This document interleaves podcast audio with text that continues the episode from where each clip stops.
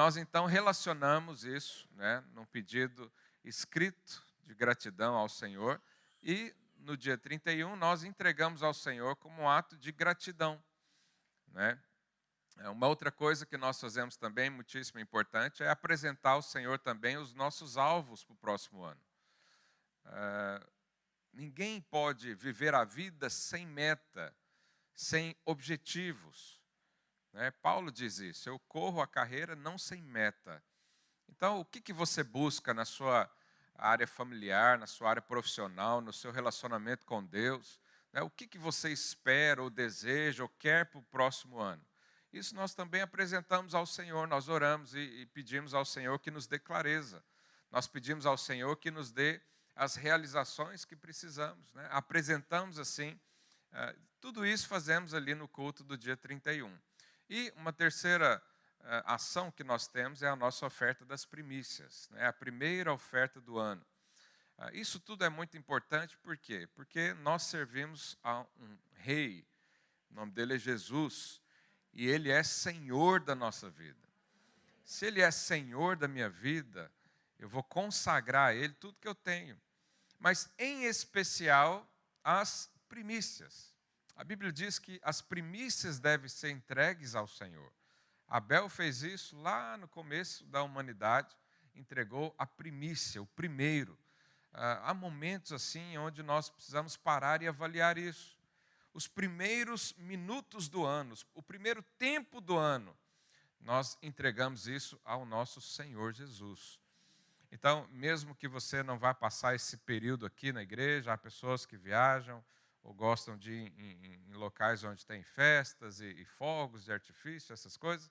Mesmo se você não estiver aqui, nos primeiros minutos, onde você estiver, acha um canto lá, dobra o seu joelho e consagre o ano ao Senhor. Nós vamos fazer isso junto, em família, aqui em igreja, isso é muitíssimo importante para nós, muito mais do que ver coisas por aí. Uh, mas se você não estiver aqui, então essa é a direção que nós temos para você. Amém? Semana passada nós começamos a falar sobre finanças e uh, o mês de dezembro nós escolhemos para isso, para falar desses assuntos, para trazer um ensino não é um apelo para contribuição, é um ensino do que a palavra de Deus diz sobre o assunto. E você sabe, final do ano, eu não sei lá na sua casa, mas é, é, é o tempo onde mais as pessoas se endividam. Porque vai fazer festa, vai comprar coisa, vai, é, quer finalizar o ano bem, né? a mulherada gosta de comprar aquele vestido para as festas e tal. Então, nós precisamos trazer o ensino sobre isso, para que uh, você desfrute do melhor dessa terra para o Senhor. Mas um outro motivo é que também uh, Jesus tem o encargo por ensinar você e acompanhar a sua vida nas finanças. Nós temos uma percepção equivocada da nossa vida, ou uma forma de lidar é, um pouco estranha, vamos dizer assim, porque quanto à nossa saúde, nós queremos que o Senhor cuide de nós, cuide né, de nós. Quanto à nossa família, nós também oramos para que o Senhor vá à frente, para que o Senhor nos ensine ah, os relacionamentos entre pais e filhos, entre os irmãos. Né, o propósito de Deus, nós queremos ouvi-lo o tempo todo.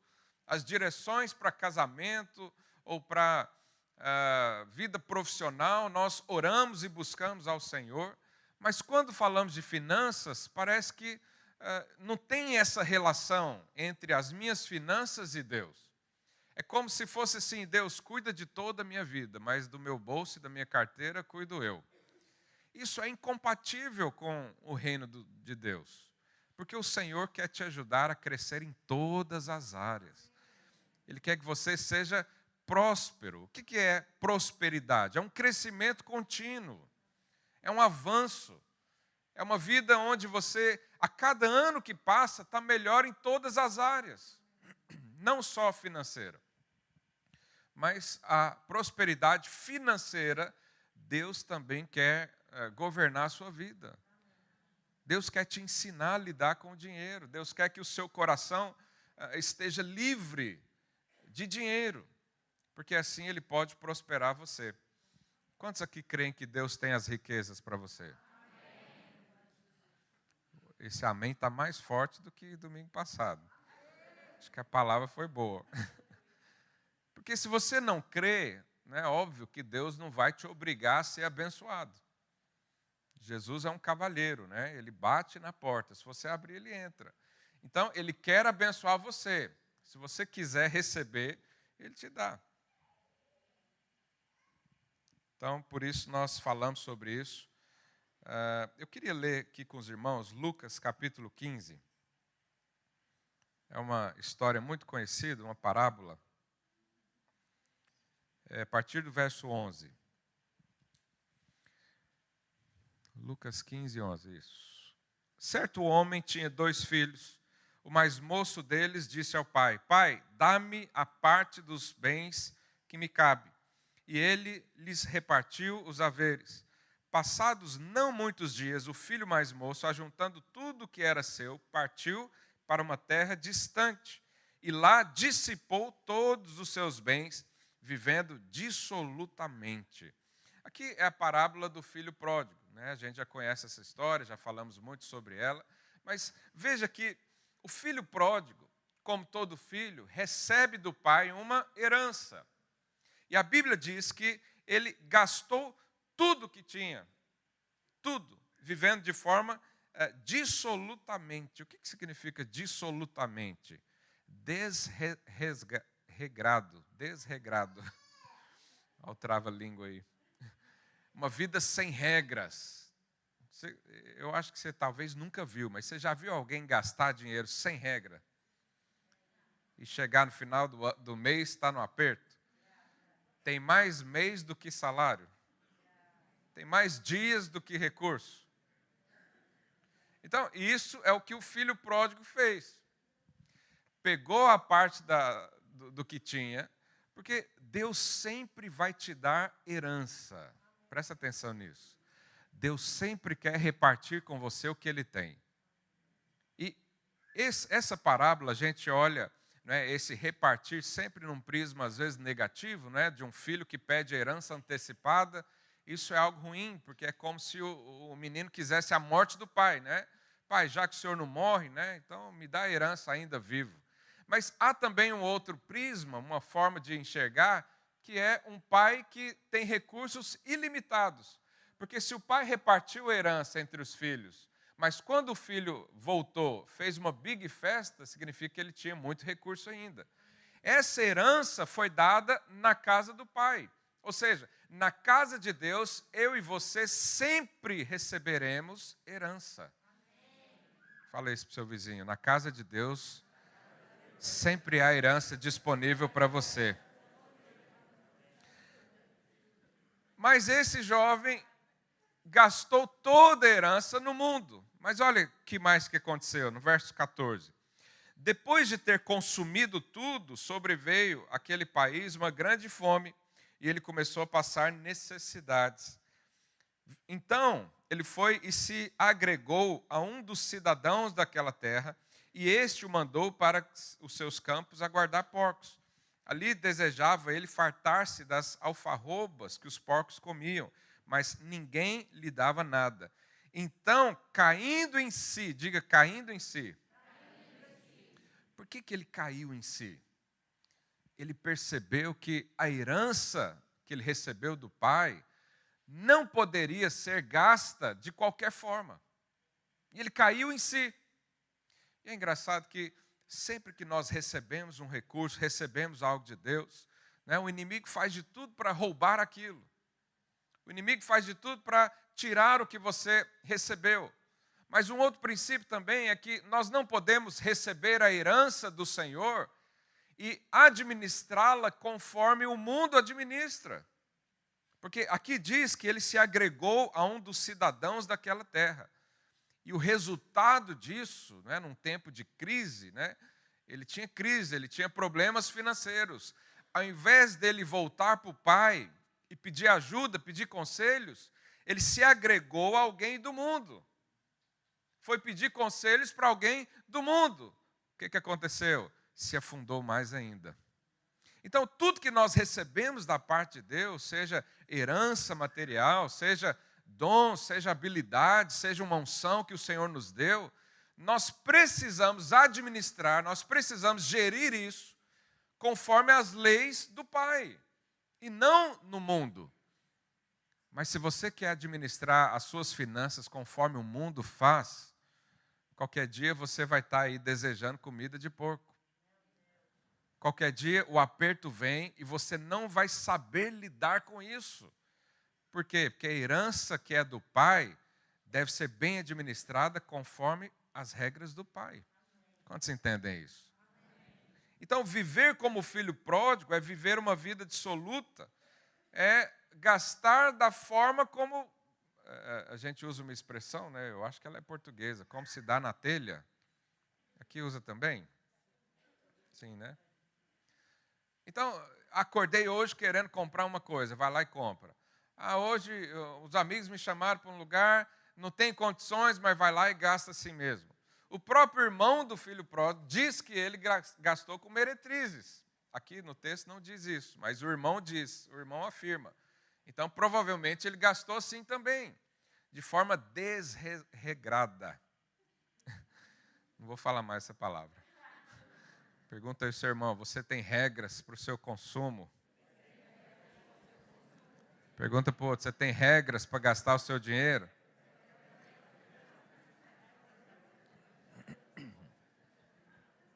Nós precisamos de regras. Eu sei que tem gente que não gosta de regra. Tem uns anarquistas aí que fala de regra, ele arrepia até os cabelos. Mas é necessário. Então, o pai sempre vai dar herança para você. A bênção de Deus, isso é a graça. E ele te dá, mesmo sabendo que corre o risco de você gastar à toa. Deus te dá, mesmo sabendo que às vezes você não está muito equilibrado. Claro que Ele não vai te dar tanto assim, porque Ele te ama. Se você tem problema com dinheiro, Deus não vai te dar dinheiro. É a mesma coisa com uma pessoa que tem problema com álcool, por exemplo, a gente não chama para a festa onde tem álcool. E cada um com a sua fraqueza, não é? E a pergunta é: será que você tem gastado seus recursos dissolutamente, sem regras? Porque o inimigo vem para roubar, matar e destruir. Eu quero dar um exemplo aqui de Isaac, eh, lá em Gênesis 26, verso 1. Coloque aí para mim, por favor. Sobrevindo fome à terra, além da primeira vida nos dias de Abraão, foi Isaac a gerar, avistar-se com Abimeleque, rei dos filisteus. Apareceu-lhe o Senhor e disse: Não desçais ao Egito. Diga, não desçais ao Egito. Fica na terra que eu te disser, habita nela, e serei contigo e te abençoarei. Bom, essa palavra foi dada a Isaac, filho de Abraão. Abraão, você sabe, é, é o homem que Deus fez uma aliança. Né? Lá em Hebreus diz que nós somos filhos de Abraão. Se nós somos filhos de Abraão, tudo que aconteceu com Isaac, que é o filho de Abraão, acontece e ou vai acontecer, ou pode acontecer conosco também. Quem crê nisso? Verso 12 semeou Isaac naquela terra e no mesmo ano, diga, no mesmo ano, recolheu cento por um, porque o Senhor o abençoava. Você crê nisso? Existe algum investimento que você faz e dá cem por um num ano aqui nessa terra? É difícil. As criptomoedas teve uma época, alguns anos atrás, que deu isso. Mas isso era dois, três, quatro anos. Em um ano, pode acontecer se o Senhor te abençoar. Você planta um, colhe cem. Verso 13: Enriqueceu-se o homem, prosperou, ficou o quê? Riquíssimo. Possuía ovelhas e bois e grande número de servos, de maneira que os filisteus lhe tinham inveja. Então, olha só, ele recebeu uma palavra: fica onde você está. Porque naquela época, né, os Estados Unidos da época era o Egito. E lá tinha tudo sempre, eh, porque governava a, a região ali é, financeiramente.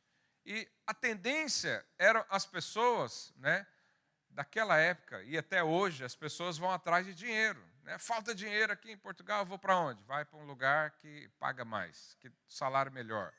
E Deus falou para ele: não faça isso. Eu vou te abençoar onde você estiver.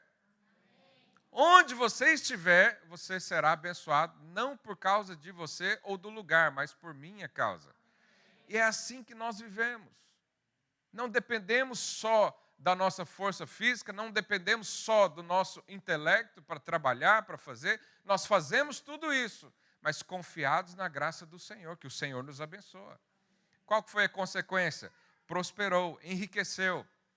A Bíblia diz que ele ficou riquíssimo. Irmãos, para a Bíblia falar que alguém ficou riquíssimo, é, é coisa que a gente não pode contar hoje. Ele chegou a ter exércitos. Você imagina? Em um ano, tanta coisa aconteceu na vida dele. Mas aí qual foi a consequência disso? Os filisteus ficaram com inveja. Os filisteus apontam para o nosso inimigo hoje. E os filisteus o que, que fizeram? Ah, estavam tampando os, os poços que Abraão tinha aberto. Poço, na, naquela época, naquele lugar, né, esse lugar aqui é mais ou menos ali no sul da faixa de Gaza. Então, é uma coisa seca, árida, né, não, não, não tem água. Ah, e o poço era fundamental para a vida. Nós também precisamos dessa vida ainda hoje. E o inimigo estava fazendo o quê? Tampando os poços, ou seja, tirando a vida, querendo tirar a vida. E aí ele continuou. É, lá no verso 18, coloque aí, por favor. E tornou Isaac a abrir os poços que se cavavam nos dias de Abraão, seu pai, porque os filisteus haviam entulhado depois da morte de Abraão, e lhes deu o mesmo nome que já seu pai lhe havia posto.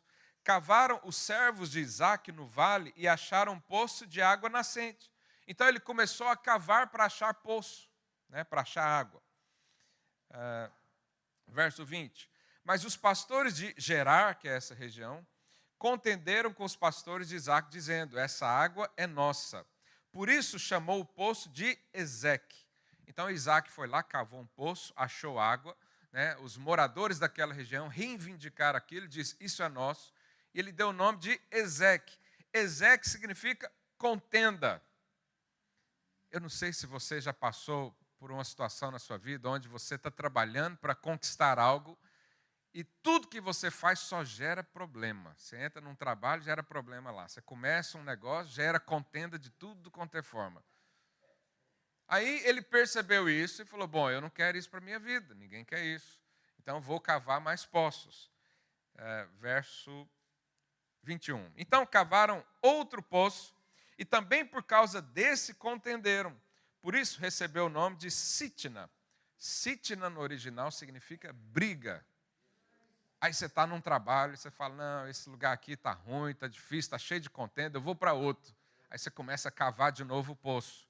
Aí você encontra o quê? Briga. Você fala: Meu Deus do céu, que situação. Isso é o inimigo roubando, matando e destruindo você. Mas aí, o que, que aconteceu depois? Verso 22. Partindo dali, cavou ainda outro poço. E como por esse não contenderam, chamou-lhe Reobote. Reobote significa lugares amplos, ruas largas. Olha que benção.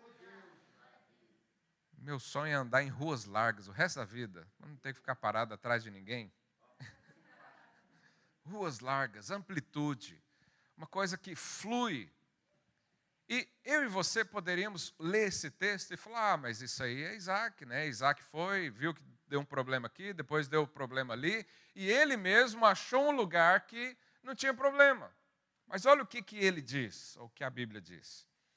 Ah, e disse, porque agora nos deu lugar o Senhor, e prosperaremos na terra.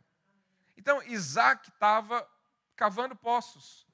Ele procurou um, deu problema. Procurou outro, deu problema. Achou outro, não deu problema. E ele disse que Deus deu aquilo para ele. E ele falou: Isso aqui é de Deus. Então, aqui há prosperidade.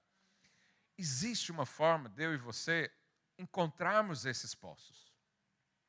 Existe uma forma de uh, nós prosperarmos financeiramente sem entrar em contenda, sem entrar em brigas.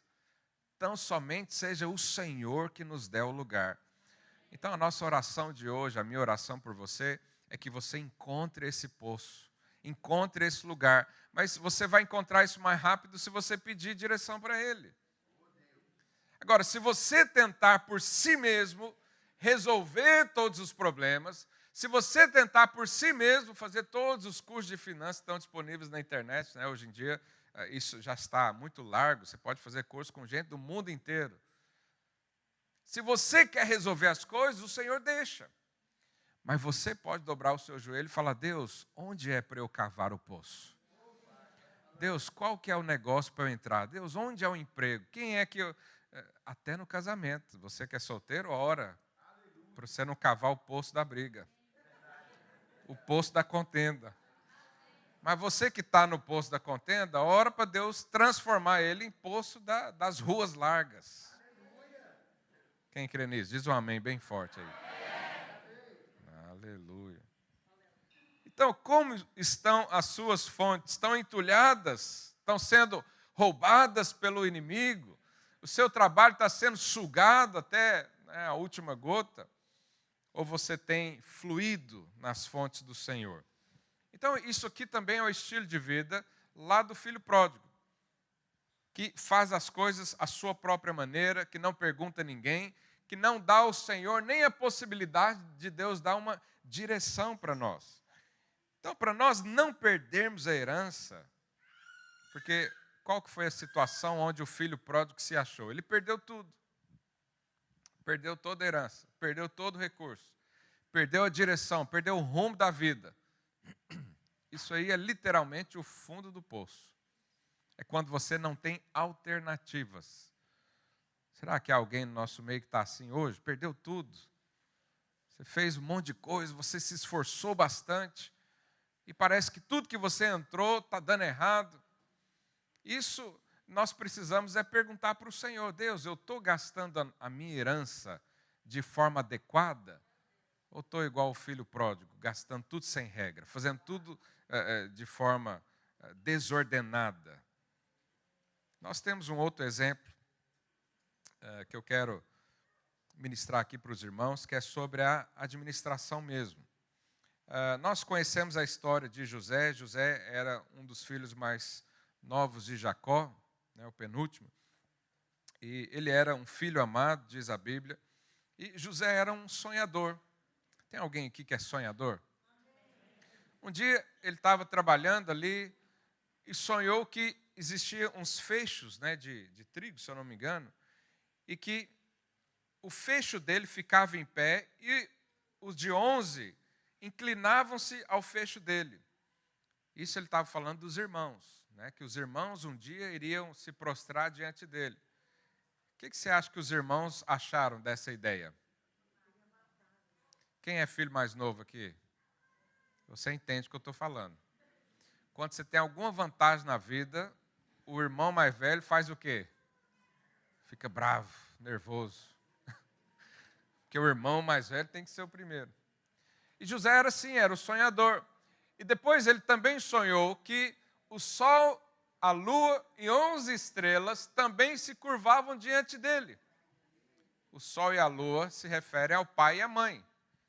Aí os irmãos falaram: Bom, agora você avacalhou geral. Agora foi longe demais. Os irmãos dobrarem a você, tudo bem. Agora o pai e a mãe é muita ousadia, não? Aí o que, que os irmãos dele fizeram? Venderam ele como escravo para o Egito. Mas a Bíblia diz que José era abençoado. Se eu e você que somos abençoados e dependendo da bênção de Deus, mesmo se alguém nos vender como escravo, o favor e a bênção não continuam a jorrar dentro de nós.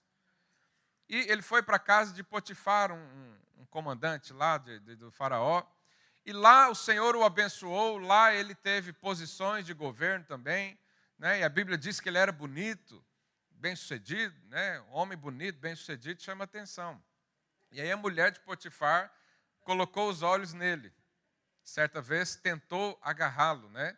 E ele saiu correndo, teve que rasgar as roupas porque ficou na mão das, da, da mulher, né? E por causa disso, obviamente, foi preso. Mas lá na prisão, o Senhor também o abençoava, porque a graça e o favor são sempre constantes na nossa vida. Ainda se alguém prender você, a fonte não para de jorrar. E ele então cuidava de todos os presos. Né? José era o sonhador, ele tinha visões, e ali ele interpretou uh, sonhos de duas pessoas, do copeiro e do padeiro. E o padeiro morreu, depois você lê a história, estou resumindo, que eu não tenho tempo para explicar tudo. Ah, e o copeiro né, voltou lá, que era o copeiro-chefe lá de Faraó. E, e José falou para ele: Olha, quando você voltar lá para o Faraó, lembra de mim. Estou né? interpretando seus sonhos aqui, estou te, dando, te ajudando, me ajuda também. E o copeiro levou dois anos para lembrar dele diante de Faraó. Mas ele era abençoado, diga, José era abençoado. Fala aí para o seu vizinho, você é abençoado também. Fala, pô, tá ainda que se alguém se esqueça de você, Deus não se esquece. E aí, certo dia, Faraó teve um sonho. E chamou lá os magos, chamou lá os seus sacerdotes, e ninguém podia interpretar. Aí o copeiro-chefe lembrou de quem? José. Lá ah, tem um gajo abençoado ali que interpreta tudo, que sabe tudo. E aí chamaram então José, José foi interpretar os sonhos. E Faraó teve sonhos é, com sete vacas gordas e depois vacas magras. E as vacas magras devoravam as vacas gordas. Os irmãos conhecem a história, eu estou chegando até esse ponto, aí eu vou ler daqui para cá. É, Gênesis 41, 17. Então contou o Faraó a José no meu sonho estava eu de pé na margem do Nilo, e eis que subiam sete vacas gordas e formosas, à vistas, e pastavam no carriçal. Após essas subiam outras vacas fracas, muito feias, à vistas e magras. Nunca vi uh, assim disformes em toda a terra do Egito. E as vacas magras ruins comiam as primeiras sete gordas, e depois de as terem engolido, não davam aparência de as terem devorado, pois o seu aspecto continuava ruim, como no princípio. Então acordei. Bom, as sete vacas gordas simbolizam o reino de Deus, porque elas eram bonitas, elas apreciavam, né? dava para apreciar essas vacas. Isso fala de um reino de abundância. Isso fala de um rei que tem recursos de sobra, que é o nosso Senhor Jesus. Isso aqui, irmãos, é algo. Eh, quando você lê o Velho Testamento, né, eu queria ter muito mais tempo para explicar essas coisas, mas o Velho Testamento é uma sombra das coisas que haveriam de vir. Nós vemos ali coisas que aconteceram literalmente, mas são também princípios espirituais. Então, da mesma forma que as vacas gordas simbolizam o reino de Deus, abundância de suprimento, né, que não falta nada, está todo mundo satisfeito, está todo mundo sendo suprido. As vacas magras significa as crises do mundo, significa esse mundo caído, que não tem solução, porque a vaca magra comia a vaca gorda, mas continuava magra. É uma coisa esquisita. Não é? O mundo consome as pessoas, mas ninguém fica satisfeito. O mundo faz isso. O ladrão faz isso. Quanto mais ele rouba, mais quer roubar. Quanto mais destrói, mais quer destruir. Então, isso aqui é um estilo de vida. Vai prestando atenção nisso. Uh, verso 29. Aí José vem e dá a interpretação do sonho. Eis aí vem sete anos de grande abundância por toda a terra do Egito. Então aqui está falando que essas sete vacas gordas significam sete anos de abundância. Diga, abundância. Isso simboliza o reino de Deus. É sempre abundância. Verso 30. Seguir-se-ão sete anos de fome. Diga, fome e toda aquela abundância será esquecida na terra do Egito, e a fome consumirá a terra, e não será lembrada a abundância da terra em vista da fome que seguirá, porque será gravíssima. Olha só, sete anos de abundância, depois sete anos de escassez. A escassez vai ser tão severa que durante esse tempo ninguém vai lembrar de como eram os anos de abundância. É uma crise, é como se uh, você se lembra quando você andava no, no shopping sem a máscara que faz dois anos praticamente que a gente usa a máscara, você nem sabe como é que era a sua vida antes da pandemia. Porque a pandemia está assolando tanto, está destruindo tanto, que a gente fica pensando, como será? O que vai acontecer? Qual que é a nova variante que vem? E a gente esquece da vida tranquila que a gente tinha. Isso aqui é um mundo em operação. Não tem solução para isso. Ok? Agora, sete anos eh, de vida abundância e sete anos de escassez, sete na Bíblia significa um ciclo. Então nós podemos entender o seguinte: podemos viver um ciclo de vida do reino do Senhor, recebendo abundância, sendo sempre suprido, ou podemos ser roubados pelo inimigo e viver num ciclo de sequidão. Aqui nesse verso durou sete anos mas esses sete são ciclos de vida. Há pessoas que não desfrutam da abundância do reino de Deus, elas vivem sempre na seca. Mesmo estando na igreja, mesmo participando, mesmo trazendo dízimos e ofertas, elas vivem no tempo da vaca magra. A minha oração hoje é para que você viva no tempo das vacas gordas. Esse nome é feio, vaca gorda, né? um nome meio pejorativo. Mas diga, eu nasci para viver no tempo das vacas gordas. Aleluia. Mas quando você está no tempo das vacas magras, você não se lembra e nem tem esperança, nem tem fé de que Deus pode te dar novamente. Porque é isso que o texto diz que era tão terrível que você perde as suas, suas memórias. Então, há pessoas que ainda hoje, quando nós oramos e falamos sobre prosperidade, eles já não, não têm muita expectativa, porque está vivendo nos anos das vacas magras. A gente ora e fala, Deus pode prosperar o seu negócio. Ele fala, não sei o que é isso. O que é prosperar? O que é, é, é não, não viver endividado, não viver no sufoco? Eu não sei o que é isso porque está nisso há muito tempo, isso é um ciclo. Mas isso pode ser quebrado hoje na sua vida, em nome de Jesus. As vacas gordas é, aponta para a herança que nós recebemos do Senhor. É como aquele filho pródigo que recebeu. Ele recebeu abundância de suprimentos. Ele recebeu as vacas gordas, mas decidiu usar isso de forma dissoluta. Decidiu administrar tudo isso, essa herança, da mesma forma que o mundo faz. E o resultado é o quê? O diabo vai roubar, matar e destruir tudo aquilo que não é, não é bem administrado. Então, o que, que aconteceu nas, nesse tempo das vacas magras? Primeira coisa, os recursos financeiros foram todos tomados. Porque ah, no tempo das vacas gordas, José falou para o faraó: olha, você precisa guardar. Então, quando né, eles armazenaram bastante alimento e tudo que precisava, quando entraram os sete anos das vacas magras, só o Egito é que tinha suprimento. Então, toda a terra, inclusive o povo de Deus, tiveram que comprar tudo do Egito, porque nada mais funcionava, nada mais dava. Você plantava, não nascia nada. Por quê? Porque era tempo de seca. Então, perdeu todos os recursos. Depois, além de perder os recursos, não tem mais dinheiro para comprar, eles tiveram que dar uh, os animais, porque não tinha mais dinheiro, nós precisamos comprar. Eu estou resumindo tudo, mas está lá em Gênesis 47, do 13 até o 23. Depois você lê na sua casa. Então, os meios de produção foram tomados. Não tinha mais dinheiro, então deu a vaca, deu o cabrito, e, e eles dependiam daquilo como fonte de renda aquilo era ferramentas de trabalho. Então, se você está andando ou vivendo no ciclo de é, vacas magras, você fica o tempo todo sem dinheiro.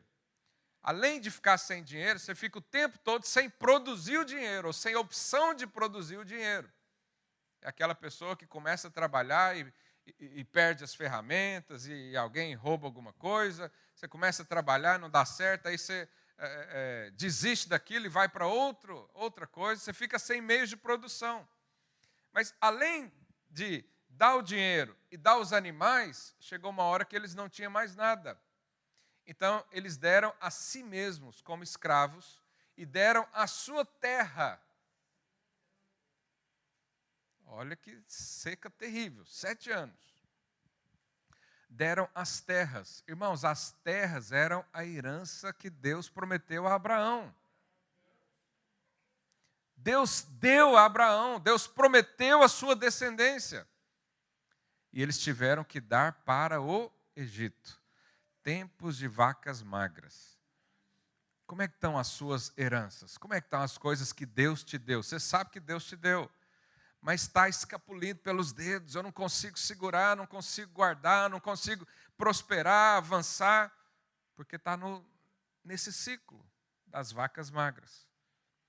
A liberdade foi perdida, porque vendeu a si mesmo. Agora eu, eu dependo é dos outros. Eu não posso fazer mais uh, planejamento familiar, porque o meu chefe é que define tudo. Eu não posso mais planejar quando eu tenho férias, quando eu descanso. Eu tenho que submeter a outras pessoas que têm o poder sobre mim. Isso tudo, irmãos, é consequência do tempo de vacas magras. Mas não foi para isso que o Senhor nos chamou.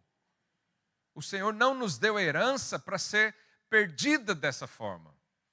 Se você está perdendo parte da sua herança, ou se já perdeu tudo, como o filho pródigo, hoje é o dia de você olhar para o Senhor e falar: Deus, eu preciso de ajuda. Eu preciso sair desse ciclo. Eu preciso né, eh, administrar bem as minhas finanças. E como que a gente administra bem as finanças? Primeiro, revelação. Nós precisamos estar eh, ligados ao Espírito para Ele nos revelar o que fazer. Mas não é só sobre as finanças. Eu preciso de direção sobre o meu casamento, sobre minha vida profissional, sobre os meus relacionamentos, sobre o propósito da minha vida. Tudo eu preciso saber, porque José sabia que ia haver tempo difícil. Todos ali na casa, né, na, os, os descendentes de Abraão, todos ficaram pobres, perderam tudo, mas José não perdeu nada, ficou mais rico ainda. Por quê? Porque ele tinha o quê? Revelação. Quantos querem ter revelação aqui? Eu preciso de revelação.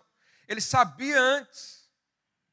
Então nós podemos orar também hoje, falar: Deus, nos dá a revelação do teu propósito, nos dá revelação do, do que o Senhor tem para mim. Não deixa eu entrar numa, numa, numa canoa furada. Não deixa eu entrar num negócio que não é do Senhor. Isso é revelação. Mas, segundo, o que, que ele fez também? Uh, verso 33 do capítulo 41 de Gênesis. Ele diz aqui para Faraó, né? Agora, pois, escolha Faraó um homem ajuizado e sábio e o ponha sobre a terra do Egito. Isso aqui era antes de entrar a profecia, antes de acontecer. Então, antes de entrar a herança, José falou para o Faraó: coloca alguém ajuizado, não alguém igual o filho pródigo, que vai gastar de qualquer forma. Coloca alguém que tem princípios. Isso aqui é para mim e para você. Se o Senhor está nos dando uma herança, se o Senhor está nos dando a prosperidade, nós precisamos então estar ajuizados. Pergunta aí, seu irmão, você é ajuizado? Não responde, não. Às vezes você gastou muito final de ano, você fala, meu Deus do céu, já, já comecei mal. Por isso é que eu estou pregando isso para você hoje, porque 2022 está aí você vai ser alguém ajuizado e sábio. Foi o que José foi. Faça isso, Faraó, e ponha administradores, diga administradores, sobre a terra, e tome a quinta parte dos frutos da terra. A quinta parte significa poupança. Tem gente aqui que não sabe o que é poupança. Meu Deus do céu. Vocês têm que fazer o curso de finanças comigo. Vou te ensinar a poupar. Imagina se todo ano você tivesse 25%, que é a quinta parte, de poupança de tudo que você ganhou durante esse ano. Dava para fazer uma viagemzinha? Um cruzeiro para as ilhas gregas de nove noites, você e sua esposa? Mas por que, que não faz? Porque está gastando igual o filho pródigo. Sem regras. Está administrando mal. Quando o Senhor fala para reter, você está dando. E quando Deus fala para dar, você retém. oh, Deus, nos ajuda hoje. 35. Ajuntem os administradores toda a colheita dos bons anos que virão, recolham o cereal debaixo do poder de Faraó para mantimento nas cidades e o guardem. Assim o mantimento será abastecer a toda a terra nos sete anos da fome que haverá no Egito, para que a terra não pereça de fome. Então, o filho pródigo não tinha essa revelação. José tinha. José tinha essa revelação de o seguinte: olha, nós precisamos administrar bem os recursos. Nós precisamos ser prudente, porque nós vivemos e administramos coisas que Deus nos deu, é herança. Como é que eu vou deixar minha herança ser roubada pelo inimigo? Não podemos viver assim. E Jesus faz uma afirmação interessante, lá em Mateus 6, 19. Olha o que ele diz. Não acumuleis para vós outros tesouros sobre a terra onde a traça e a ferrugem corrói, e onde ladrões escavam e roubam. Mas ajuntai para vós outros tesouros no céu, onde traça nem ferrugem corrói, e onde ladrões não escavam nem roubam, porque onde está o teu tesouro, aí estará também o teu coração. Jesus falou para a gente guardar o tesouro no céu. Alguém tem aqui uma conta do Banco Celestial? Que você manda os euros lá para cima? Como é que guarda isso? Há uma forma de você guardar o seu dinheiro. Há uma forma de você proteger a sua herança. Há uma forma de você viver como José. Saber poupar. E ainda se vier tempos difíceis, você passa por ela tranquilamente. Como é que é isso? Invista no reino. O que é investir no reino, pastor? Será que é eu vender tudo que tem e dar aqui de oferta na igreja? Não. É você submeter uh, o seu dinheiro, o seu recurso, os seus bens ao senhorio de Cristo. Isso é administrar bem o recurso. É você perguntar para ele, Senhor, o que, que faço com esse dinheiro? O que que faz com essa riqueza? O que que faz com essa herança? O que que eu faço com esse dom, com essa habilidade? O que que eu faço com isso que o Senhor me deu? O Senhor me deu. E o Senhor é que vai me ajudar a administrar. Agora, há uma, uma ligação entre dinheiro e coração. Que aí nós precisamos entender isso. Que Jesus falou, o, o é, que, que ele diz aqui? Porque onde está o teu tesouro, Onde está o seu dinheiro, ali está o seu coração. Há muitos filhos de Deus que o coração está em Deus, mas o dinheiro não. Então ele fica incompleto. Há muitos que submetem tudo ao Senhor, menos o dinheiro. Deus está aqui, te entrego minha vida. Né? Tem muitas canções que, que falam sobre isso. Entrego tudo, estou aqui para o Senhor mas a minha carteira eu que decido. Há um problema nisso. Porque quando isso acontece, o seu tesouro não está protegido, não está seguro. Você vai acabar como o filho pródigo, gastando dissolutamente. A forma de guardar a sua herança, a forma de proteger os seus bens, é colocar isso aonde está o seu coração. E onde está o seu coração? Em Deus no Senhor. Então você coloca tudo nas mãos dele.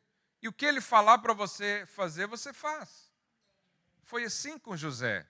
Porque Deus falou para José o que fazer, ele prosperou e não entrou no tempo das vacas magras. Continuou como se fossem as vacas gordas a vida inteira. Quem quer viver aqui no tempo das vacas gordas só? Então fala aí para o seu vizinho. Submeta os seus tesouros ao Senhor. Então a segurança que nós precisamos está no reino. Quando nós consagramos ao Senhor as nossas coisas, e, e, nós fazemos isso por hábito também, nós consagramos tudo ao Senhor. Então, nasce um menino, a gente vem aqui e consagra a Deus. Você compra lá um carro, pode ser um carro de 500 euros, vai lá e consagra ao Senhor. Você muda para uma casa, a primeira coisa que um crente faz é orar e falar: Deus, está aqui, a casa é sua. Agora, nós fazemos isso com essas coisas. Mas quando você recebe lá ordenado na conta, poucos oram para o Senhor e falam: Deus, o que, que eu faço com esse dinheiro? O que, que eu faço com esses sete mil euros? Animou, né? Mas você só vai conseguir agradecer os sete mil se você agradecer os seiscentos primeiro. Porque quem é fiel no pouco, Deus coloca no muito. Ah, não, pastor, eu, a hora que eu tiver condições, eu invisto no reino, eu dou tudo para o Senhor. Nunca vai acontecer. Nunca vai acontecer. Porque o seu coração está preso ao dinheiro. Nunca vai sobrar. Porque o seu amor está ali. Você está apaixonado pelas riquezas. E quem está apaixonado pelas riquezas, ele fica dividido. E quem é dividido vive como filho pródigo. Daqui a pouco está comendo comida de porco. Sinto lhe dizer, é a palavra. Nós temos o exemplo de Marta e Maria. Marta e Maria estavam ali com Jesus. Marta queria investir os seus bens, queria trabalhar, queria empreender, fazer um monte de coisa. E Maria estava ali aos pés de Cristo. Jesus falou: Olha, Maria escolheu a melhor parte e essa não, não, lhe, não lhe será tirada. E onde for falado do Evangelho, vão lembrar dela, porque ele escolheu a melhor parte: ouvir Cristo. Você está aí querendo multiplicar o seu dinheiro. Isso é correto.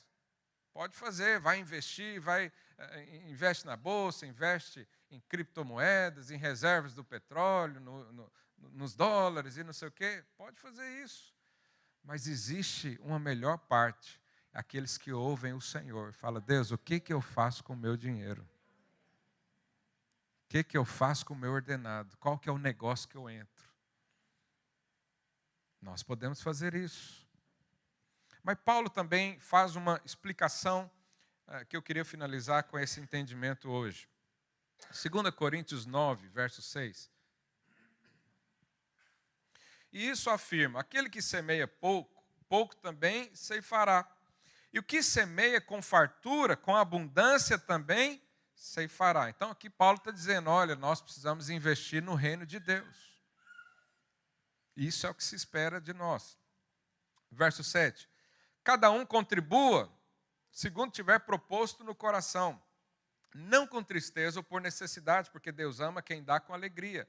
Deus pode fazer-vos, diga, Deus pode fazer-vos abundar em toda graça, a fim de que, tendo sempre, diga, tendo sempre, em tudo, ampla suficiência.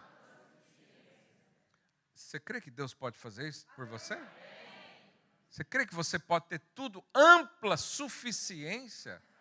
Lembra do poço que Isaac cavou, que era ruas largas? Ampla suficiência. Qual vai ser o resultado disso? para superabundez em toda boa obra. Como está escrito, distribuiu, deu aos pobres e a sua justiça permanece para sempre. É, verso 10. Ora, aquele que dá semente ao que semeia e pão para alimento também suprirá e aumentará a vossa sementeira e multiplicará. Irmãos, o que é multiplicar a sementeira? Você às vezes fica, quando o Espírito Santo te move, porque no texto diz que cada um contribui segundo tiver proposto no coração. Você não tem que contribuir porque alguém está falando alguma coisa aqui. Você tem que contribuir porque o Espírito está falando no seu coração. E quando você faz isso, o que, que acontece? O Espírito Santo, ou o Espírito de Cristo, né? É, ele aumenta a sua sementeira. Você está aqui querendo. É, Deus fala para você, dá o pão. Você fala, mas eu só tenho esse pão, ou é, isso aqui vai me fazer falta. Mas Deus pode te dar a sementeira, aumentar a sua sementeira. Então, nesse exemplo, Deus pode te dar uma padaria. E você está preocupado em, em ofertar um pão. Não é um contrassenso, mas todos nós passamos por isso. Uh, 11. Enriquecendo-vos em tudo para toda generosidade, a qual faz que por nosso intermédio sejam tributadas graças a Deus. Porque o serviço dessa assistência não só supre a necessidade dos santos, mas também redunda em muitas graças a Deus. Visto como na prova dessa ministração glorificam a Deus pela obediência da vossa confissão quanto ao Evangelho de Cristo e pela liberalidade com que contribuís para eles e para todos, enquanto oram eles a vosso favor com grande afeto em virtude da superabundante graça de Deus que há em vós. Graças a Deus pelo seu dom inefável. Existe uma relação entre dinheiro e prosperidade. Se você estudar esse texto, você vai ver que as sementes aqui não são o dinheiro. O dinheiro é apenas um veículo. É como se você fosse ah, plantar e ah, antigamente, na plantação, hoje é tudo é, mecanizado, né? Antigamente eles usavam um, um, um, artefato, lá no Brasil chama matraca. É, você põe a semente dentro, você enfia ele na terra, abre assim, a semente cai lá dentro né, e tira. Não sei se aqui em português esse nome também, mas provavelmente seja. Aquilo lá não é a semente, aquilo lá é só um meio de plantar a semente. A prosperidade financeira, que aqui que esse texto diz, esse plantio não está falando de dinheiro. O dinheiro é só um veículo, é só uma forma de fazer. Mas ele fala aqui de três coisas. Primeiro, generosidade. Diga, generosidade. O generoso não é quanto dá, mas é uma questão de coração, de atitude. Isso é plantar. Então, quando nós ofertamos, quando nós ajudamos alguém, nós estamos dando dinheiro, mas plantando generosidade. E quanto mais generosidade você plantar, mais generoso você se tornará. Mas tem uma segunda semente que o texto diz: a alegria. Nós podemos ofertar, mas aquela, né, aquela coisa de que aquela mão forte que se alguém puxasse o dinheiro do outro lado, rasgava. É que aqui ninguém segura, você joga ali dentro do negócio, mas se eu tivesse aqui recolhendo, ia rasgar da sua mão, que é aquela coisa, eu quero, mas estou triste. Eu estou ajudando, mas ó, não devia não. A alegria em plantar faz com que você receba muito mais alegria também. Você vê que a plantação aqui, quando Paulo diz que quem planta muito, colhe muito, ele não está falando de dinheiro. Ele está falando de coração, ele está falando de caráter. Ele está falando de um posicionamento. E segundo, e, terceiro, aliança. Então são três coisas que nós plantamos: generosidade, alegria e aliança. Diga aliança. Quando nós contribuímos, nós estamos mostrando ou plantando alianças. Quando você ajuda um irmão, está com dificuldade financeira, você vai estar tá lá e, e, faz uma oferta a essa pessoa, você não está plantando dinheiro na, na vida dela. Você está plantando aliança. E quanto mais aliança você planta, mais aliançado você se torna. Então, o dinheiro em si é apenas um veículo. Qual que é o resultado dessa oferta? multiplicação. A multiplicação é o estilo de vida que Deus tem para nós. São as vacas gordas. Eu não sei você, mas eu, decidi viver no tempo das vacas gordas. Eu decidi não ser apegado ao dinheiro. Eu decidi, teve, teve um, um dia que, é, não sei se eu já dei esse testemunho, acho que sim. Eu percebi que uma chave foi virada na minha vida financeira quando eu peguei quase tudo que eu tinha e ofertei ao Senhor. Mas fiz isso com alegria que difícil ter hoje essa mesma alegria. E olha que eu já tive muitos momentos felizes na vida, já casei, já tive filho, um monte de coisa. Mas uma das alegrias maiores que eu tive foi quando eu ofertei tudo que eu tinha ao Senhor. Alguns anos atrás, eu e minha esposa, é, antes de ser pastor, eu era empresário, tinha uma vida bem-sucedida e tinha conquistado algumas coisas materiais, inclusive um, um imóvel lá em São Paulo é, para renda. E um dia eu estava no, encontro de, de líderes e veio uma vontade tão grande de dar aquela oferta do vaso de alabastro, daquela mulher né, que ofertou ali ao Senhor um ano de trabalho. E eu fiz as contas na época, eu falei, eu, eu quero fazer essa oferta. Agora eu digo para você, não foi homem nenhum que me convenceu. O Espírito Santo que queria trabalhar algo dentro de mim.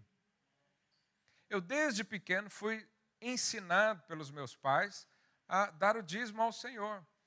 E eu lembro na época, eu era uma criança ainda, a equipe de louvor pode subir já. Eu era uma criança e meu pai me dava 10 reais. Isso deve ser em 90 e... Quando é que foi o real implantado no Brasil? 94. Então foi em 95 que eu ganhava 10 reais. Meu pai falava, você vai dar um real de dízimo e um real de oferta. E eu ficava triste por causa disso. Porque eu queria gastar tudo. Por quê? Porque eu ainda era como filho pródigo não sabia ainda administrar. Mas aí o Senhor me levou até essa experiência. E eu estava lá num sítio, num acampamento em São Paulo. Eu já era casado, estava no primeiro ou segundo ano de casamento. E, e, eu liguei, fui lá na estrada, porque não tinha sinal de, de telemóvel no lugar. Fui lá na estrada, liguei para a Lorena, falei, amor, eu estou com vontade de ofertar o nosso apartamento. E ela falou: Bom, quando você diz que quer fazer alguma coisa, você faz mesmo, então. Tô, tô junto. Por quê? Porque era a única coisa que a gente tinha conquistado ali, enquanto casal, trabalhando juntos, conquistado. E, irmãos, o dia que eu decidi isso, virou uma chave na minha vida. Daquele dia para cá, é, nunca tive problema com dinheiro. Eu ofertei mesmo ao Senhor. Ninguém mandou fazer isso, ninguém pediu, não houve um apelo, não era uma conferência, não era oferta das primícias, não era nada, era só eu e o Senhor. Mas o Senhor sabia que talvez aqui dentro ainda tinha uh, resquícios do filho pródigo. E daquele dia para cá, algo mudou na minha vida. Hoje eu não tenho problema em dar nada. Quanto mais eu dou, mais o Senhor me dá. Eu abençoo muita gente, tanto aqui ministrando, mas também financeiramente. E sou muito abençoado, ganho muita coisa, você não tem noção. Se eu for falar aqui eh, as coisas que aconteceram na minha vida, eu vou ficar uns três cultos falando. A minha lista de gratidão todo ano é enorme. Porque eu aprendi que as vacas gordas é que é meu lugar esse tempo de escassez, esse amor e esse apego à questão financeira já não faz parte mais de mim. Por isso eu tenho tanto encargo em ensinar isso para você. Quando chega a crise, quando chega o tempo das vacas magras, quem que vai sofrer isso? Quem não tem revelação do Senhor. Quem ainda tem apego ao dinheiro. Quem ainda serve a mamão. Quem ainda gasta os seus recursos de forma dissoluta. Então, se nós queremos entesourar a herança de Deus, se nós queremos ser prudentes, ajuizados, nós devemos submeter a nossa vida financeira também ao Senhor. Da mesma forma que nós pedimos direção na, na, nossa área familiar, nós pedimos direção para cuidar dos filhos, nós pedimos direção no nosso casamento, nós pedimos direção para um trabalho melhor, nós também precisamos ouvir e ser sensíveis e pedir direção. Deus, como é que eu gasto o meu dinheiro? O que, que eu faço com isso? E uma das formas que a Bíblia diz é você investir no reino. Não é necessário você fazer o que eu fiz. Isso é uma experiência minha. Eu estou contando para você só por testemunho. Mas há pessoas que dão muito na igreja, mas ainda assim amam o dinheiro. Minha oração é que hoje você seja livre disso em nome de Jesus. Fica de pé no seu lugar, vamos orar ao Senhor nessa manhã. Eu não sei se talvez você está vivendo esse tempo das vacas magras, se você já perdeu os recursos. Baixo, é o baixo, muito baixo.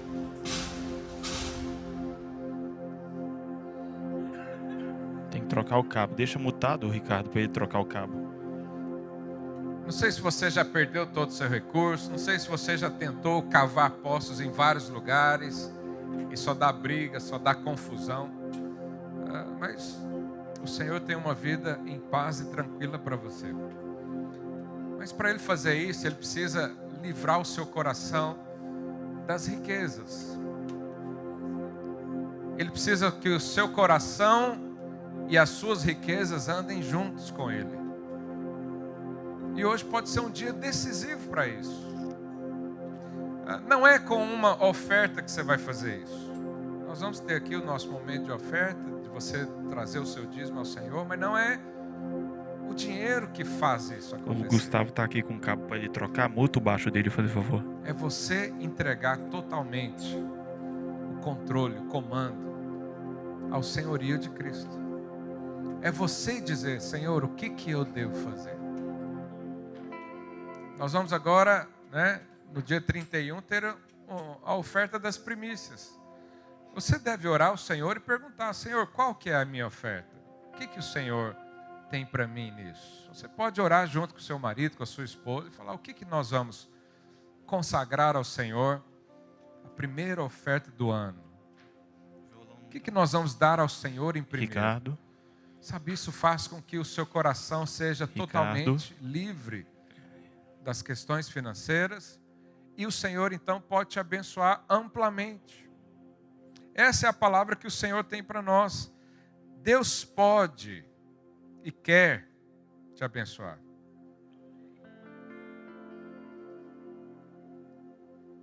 Deixa eu ler o texto aqui de novo. Deus pode fazer-vos abundar em toda graça, a fim de que, tendo sempre em tudo ampla suficiência, superabundez em toda boa obra. Só faz boa obra quem tem recursos abundantes. E a boa obra não é só ofertar e investir no reino de Deus, mas é ajudar pessoas também. Fazemos tudo isso. Mas quem faz isso?